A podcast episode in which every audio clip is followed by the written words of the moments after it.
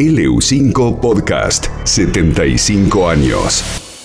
Hoy, 10 de abril de 1945, se conmemoran los siguientes sucesos. Un día como hoy, en 1793, ¿Cómo llegaste al LU5 y en qué época llegaste al LU5? Mira, yo trabajaba en el EU19 y en el 67 me encuentro con Eduardo Durán Cordero, interventor del EU5 Radio Neuquén, y Chacha Allende, que era el gerente comercial. Y me dice, mm, ¿no te querés venir a EU5 eh, a trabajar? Porque necesito locutores. Yo le digo, mira, este, ¿cómo es? Dice, no, te necesito ya. Dice, porque Valladares, que era locutor, se había ido a vivir a Estados Unidos. Raúl Valladares. Sí. Y Ramos Paz, Pepe Ramos Paz, De- que falleció hace poco, estaba ya con sus problemas de enfermedad, entonces estaba con una licencia este, bastante extensa, entonces necesitaban reemplazarlo. Y le digo, mira, yo me caso, tengo que todo arreglado para mi casamiento. O sea, mi luna de miel, toda la historia. Uy, qué problema, qué sé yo, pim, pum, pum. Bueno, la cuestión que esperaron que yo terminara mi luna de miel y ingresé en el año 67, en el mes de mayo del 67, empecé a dar los primeros pasos en la parte del informativo. Era redactor, locutor. O sea, hacía los informativos y los leía al aire. El jefe de informativo era Pedro Brody, estaba eh, Guglielminetti, el famoso Guglielminetti, conocido, que trabajaban en la radio junto con otra gente, Lucio Caldora, en fin. Ahí empezó mi trabajo. Bueno, al, al tiempo este, pasé a ser locutor ya. Dejé del informativo. Y al tiempo, con los cambios de direcciones que hubo, porque había golpes militares, mandaban nuevos di- eh, directores, interventores, en fin. Era difícil trabajar en esa época en medios de comunicación, ¿no? Era difícil porque no había mucha estabilidad. Así que de ahí pasé a jefe de locutores y un día atendiendo así a un señor que había venido de Transportes Mercedes, que era una empresa de Bariloche que quería comunicar un cambio en los horarios, yo estaba haciendo la locución, vino este señor y estaba en ese momento de director Bilbao, me dice, no lo puedes atender porque él sabía que yo vendía, que me gustaba la venta publicitaria y toda esa historia. Así que lo atendí y le pusimos unos avisos ahí para de último momento, digamos, ¿no es cierto? Eso motivó a que Bilbao, que era el director, me llamara al otro día y me dijera si me interesaba estar de jefe de ventas, porque él necesitaba una persona ahí que colaborara con Chacha Allende, que era el, gerente comercial. Entonces, este, bueno, ahí pasé un poco a las ventas y ya después me quedé ahí como jefe de ventas un tiempo hasta que toman la radio. La juventud peronista de esa época tomó la radio, este, hubo toda un- una época de, de incertidumbre. Pérez Urroa, que era un técnico de Canal 7, se hizo cargo de la radio. Bueno, y pasó un tiempito nomás hasta que vino Antenor Marchetti como interventor de la radio, porque hubo cambios a nivel nacional en la política, ¿te acordás vos cómo fue esa época? Este, Lastiri, eh, después volvió Perón al- a gobernar el país, bueno, todo, todo ese ciclo de la radio eran cambios permanentes. Ah, ¿eh? Y un hijo, y un hijo de- del director marketing estuvo trabajando en la radio también. Exactamente, porque él trajo al hijo Eduardo Marchetti. En esa época, bueno, te imaginas, me, me tocó compartir la radio con muchos personajes de la radio que eran ya tradicionales, porque eh, desde hacía muchos años se mantenían en la radio y fueron protagonistas esenciales. Milton Aguilar, Yo llego de la cordillera en el, en el año 43, donde había hecho mi carrera artística, digamos, pues yo actuaba en los escenarios. Agustín Oreja, Siempre tiraba las cosas del micrófono. El primero que conocí tal vez en una radio. Miguel Sánchez, Juan Carlos Alvarado, Paile Leo. Entré como cadete, después fui cobrador. un montón de gente que de alguna forma le dieron vida a LU5 Radio Neuquén. No hay que olvidarse que fue la primera radio que se instaló en la Patagonia Norte.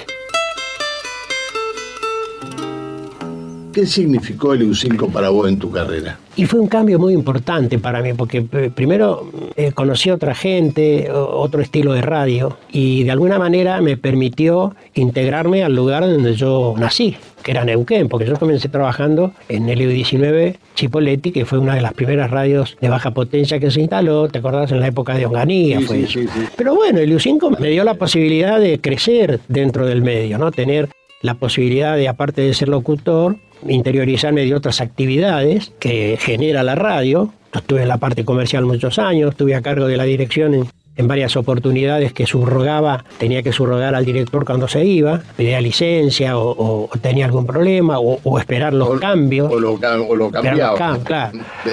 Así que bueno, nosotros este, un poco, la radio para nosotros era fundamental, defendíamos la radio, porque era como nuestra. ¿Viste? En ese momento la radio no era, no era privada, era del Estado. Entonces era un poco como el, bueno, el dueño.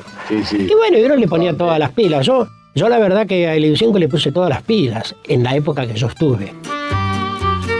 ¿Qué compañero de trabajo recordás que te quedaron de, de- de esa época? Uno, Juan Carlos Alvarado. y comienzos del año 52, marzo del año 52, También otro, como te diría, eh, amante de la radio que le puso toda la pila. Chachi Allende, que fue de alguna manera también un amigo y un compañero excelente, era una persona excelente. ¿Te imaginas? Uno tenía contacto.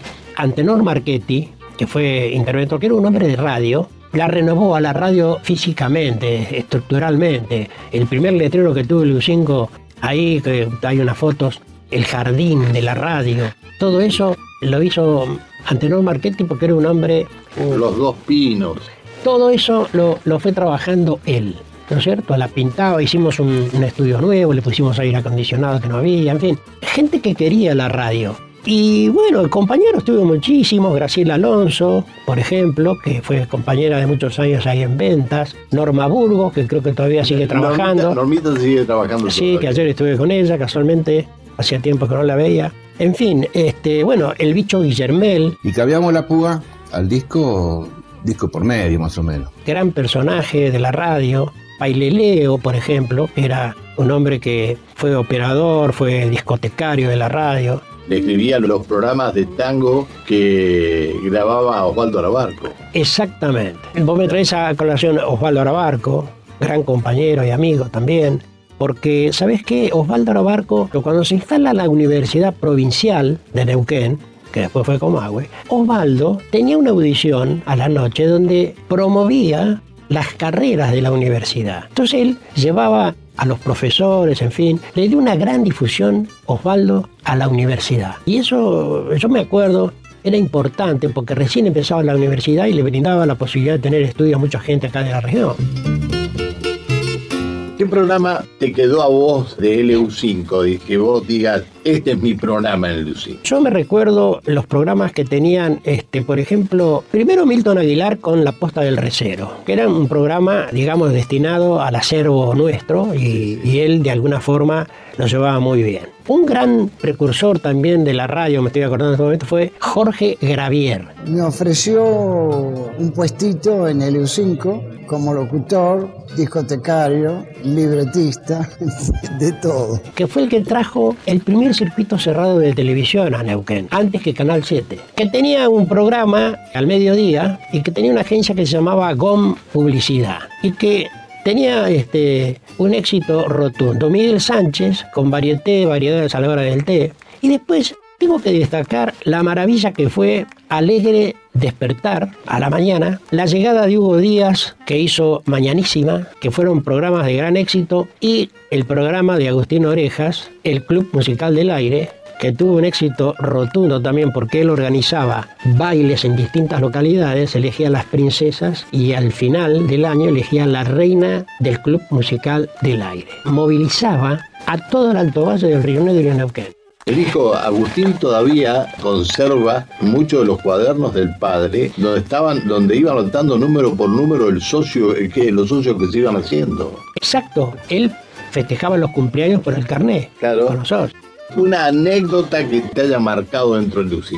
En casa yo tenía 5 o 6 años y había una radio a galena que usaba mi hermano, que la tenía como juguete, digamos, de aparte de la radio que teníamos en casa, él, tenía esa radio. Y tenía dos auriculares, entonces yo por ahí se la usaba y escuchaba el U5, ¿no? Y me imaginaba un señor apretando aparatos, qué sé yo, ¿viste?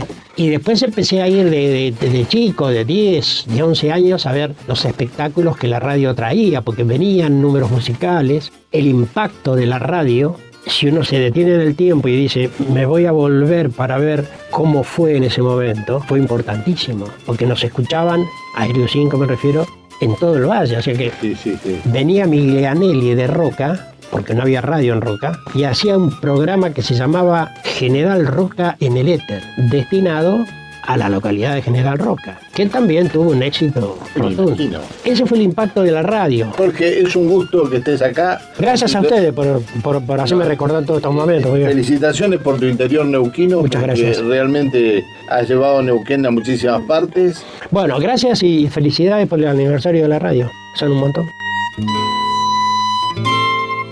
Cumplimos 75 años juntos. LU5, el aire de todos.